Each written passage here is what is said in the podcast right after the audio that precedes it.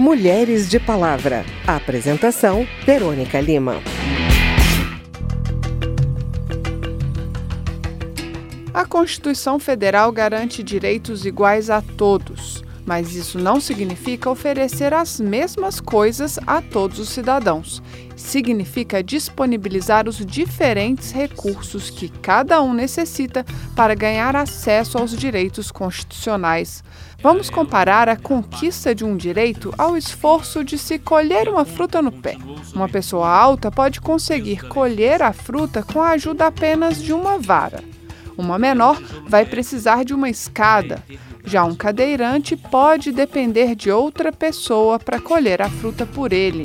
Na visão da Procuradoria da Mulher, essa é a ideia por trás das leis de cotas e de outras políticas de promoção da equidade. No programa de hoje, você vai acompanhar os debates de um seminário na Câmara que discutiu quais as escadas precisam ainda ser construídas para que as mulheres acessem o mundo da política. Ouça agora com a repórter Cíntia Sims. Cuide do solo onde você vai habitar isso é política.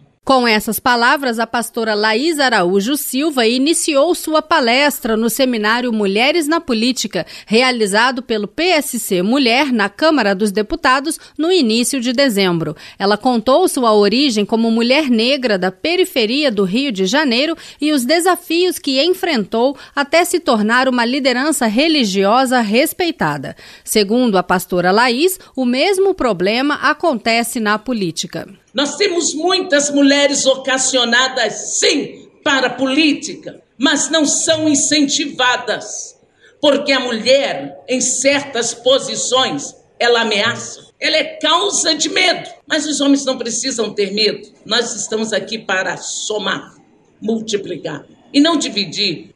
Nós não somos enfeites da política. Mulher, quando chega, ela não chega para ser cauda, ela chega para ter posição de respeito e honra. A presidente do PSC Mulher, Denise de Assunção Fernandes, reconheceu que no ambiente religioso existe muito preconceito contra as capacidades das mulheres. Nas igrejas eh, evangélicas mais conservadoras e tradicionais, a política é muito demonizada, coisa do capeta.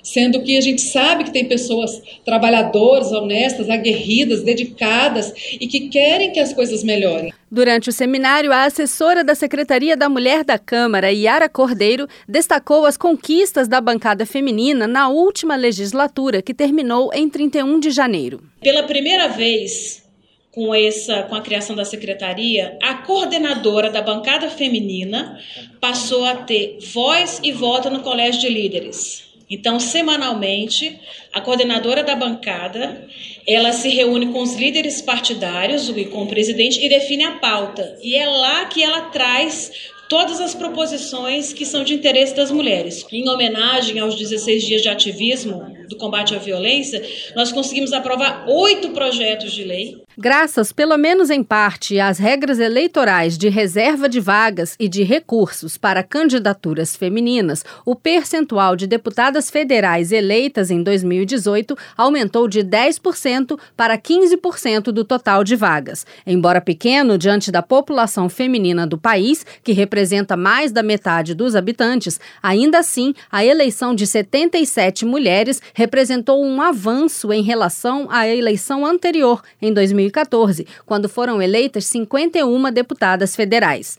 Segundo Denise Fernandes, presidente do PSC Mulher, a trajetória de entrada das mulheres na política tem tantos obstáculos que, mesmo com o trabalho de base e o engajamento de líderes do partido com as candidaturas femininas, o PSC não elegeu nenhuma mulher para a Câmara em 2018. Oito homens foram eleitos. Da Rádio Câmara de Brasília, Cíntia Simes.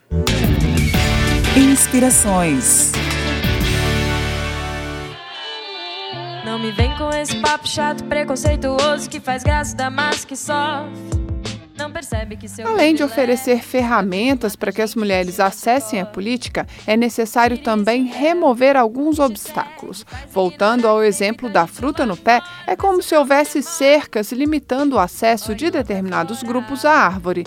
Pode-se dizer que o machismo é uma cerca invisível que limita a atuação das mulheres na política, como ouvimos na matéria da Cíntia Sims. Por isso, precisamos falar com os homens, até mesmo para que eles entendam como o machismo limita também a sua atuação em espaços considerados apenas femininos, como o do cuidado com o filho, por exemplo.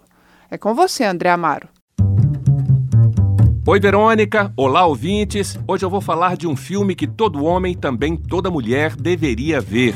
O documentário Precisamos Falar com os Homens, produzido no Brasil e lançado internacionalmente. O filme é fruto de uma pesquisa exaustiva realizada em todos os estados brasileiros sobre igualdade de gênero.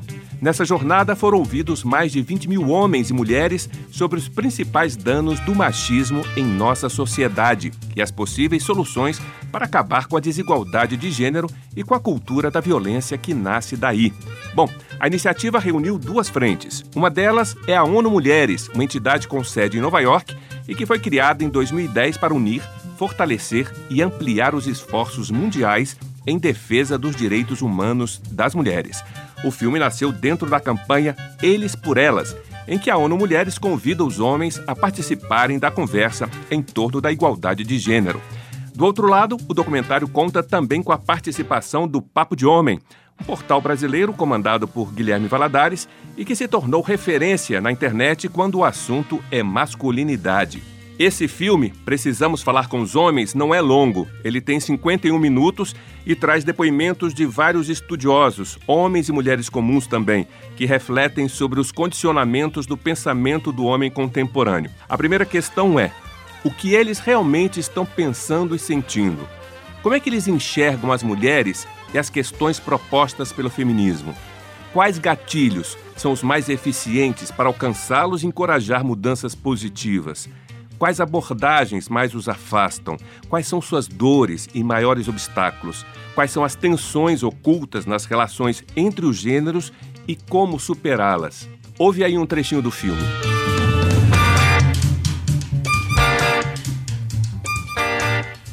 É, alguns homens que dão relato, ah, eu vou pra pracinha com meu filho, eu sou o único pai.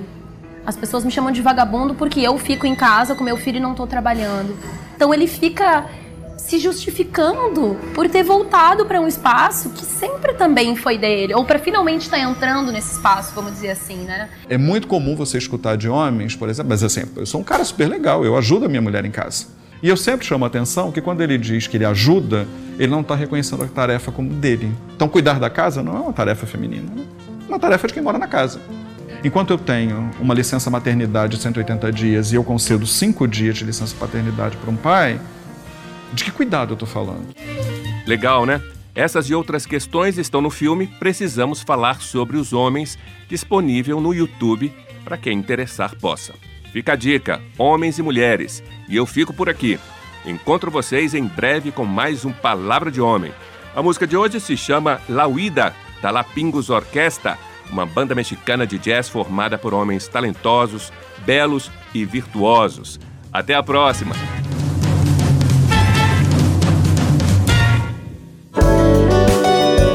Quem é essa mulher? Já que o tema de hoje é o acesso das mulheres à política, vamos falar de mais duas agraciadas em 2018 com o diploma Mulher Cidadã Carlota Pereira de Queiroz, concedido pela Câmara dos Deputados a mulheres que contribuem para o exercício da cidadania e para a defesa dos direitos da mulher no Brasil. Alzira Soriano foi a primeira mulher eleita para um cargo executivo em toda a América Latina e Ana Cristina Ferro Blasi confirmou no seu papel de juíza e depois de advogada, a luta em prol da equidade de gênero na política. Conheça as duas agora com a repórter Cíntia Sims.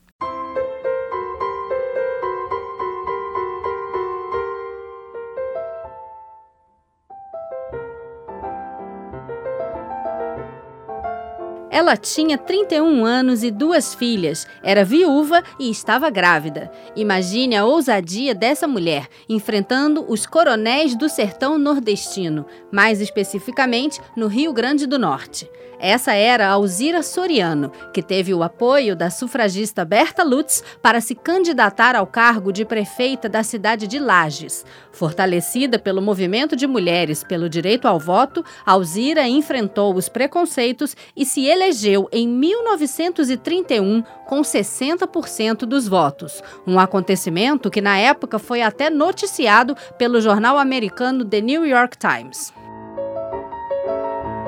Aqueles 60% dos votos que Alzira recebeu, é bom lembrar, eram votos de homens. Até a eleição dela, apenas uma brasileira havia conquistado o direito de votar, por decisão judicial, e era em outro município do mesmo estado pioneiro, o Rio Grande do Norte. Mas o sufrágio só seria estendido a todas as mulheres com o decreto do Código Eleitoral de 1932.